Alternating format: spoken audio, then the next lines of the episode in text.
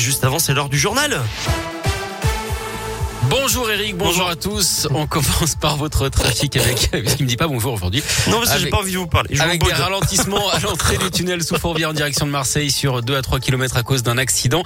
Du monde également sur le périphérique. Laurent Bonnevel aussi à cause d'un accident à hauteur de Bron en direction de Paris. Soyez patients. À la une, pas de hausse de cas de Covid à l'école, mais une très forte augmentation des tests. C'est ce que dit le ministre de l'Éducation, Jean-Michel Blanquer, ce matin, alors que la propagation du virus s'est fortement accélérée chez les moins de 12 ans.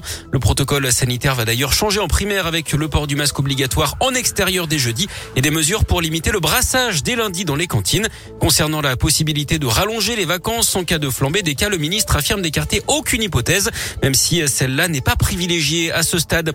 Du côté des HCL à Lyon, les hôpitaux déclenchent le plan blanc, les hospices civils, des programmes, des opérations non urgentes pour assurer l'accueil des malades Covid.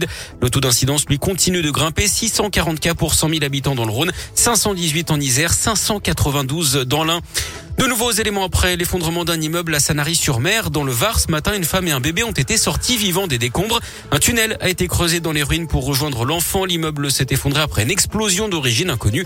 Les secours présents sur place ont relevé une forte odeur de gaz à leur arrivée. Un homme inconscient était lui aussi en train d'être sorti des gravats. Trois autres personnes légèrement blessées ont été transportées à l'hôpital. Deux gendarmes d'une vingtaine d'années blessés dans un accident avec des malfaiteurs cette nuit près de Val-Seronde dans l'Ain. Ils venaient d'attaquer à l'explosif un distributeur de billets. Ils ont été poursuivis sur plusieurs kilomètres par des gendarmes de 19 et 23 ans basés en Haute-Savoie. Ils ont percuté volontairement le véhicule des militaires avant de prendre la fuite. Des coups de feu ont été tirés. D'après les pompiers, la gendarme de 19 ans a été légèrement blessée et prise en charge par les secours. Un téléphone portable trouvé dans la cellule de Nordal-le-Landais hier à la prison de Saint-Quentin-Falavie en Isère, résultat d'une fouille inopinée dans la cellule du meurtrier présumé de la petite Maëlys d'après le Dauphiné libéré. Reste à savoir comment il se l'est procuré, dans quel but et avec qui aurait-il pu communiquer. Le Landais est pourtant placé à l'isolement. Le téléphone équipé d'une carte SIM et qui était allumé a été saisi et remis aux enquêteurs. Nordal le Landais qui doit être jugé à partir du 31 janvier prochain aux assises de l'Isère pour le meurtre de Maëlys. Il avait été condamné à 20 ans de réclusion criminelle pour avoir tué Arthur Noyer quelques jours plus tôt en 2017.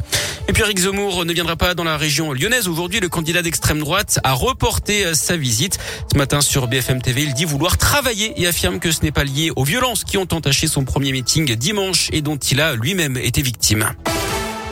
Du sport du foot de la Ligue des Champions. Ce soir, le PSG accueille les Belges de Bruges à 18h45. En basket, le déplacement de l'Asvel à Monaco à 18h, c'est du championnat. Et puis on connaît le nom de la future enceinte d'OL Vallée. Ce sera la LDLC Arena. Le chantier devrait démarrer début d'année prochaine. La salle, devrait accueillir 100 à 120 événements par an avec à chaque fois 12 à 16 000 spectateurs des spectacles, des concerts, des salons, mais aussi des matchs d'Euroleague de l'Asvel.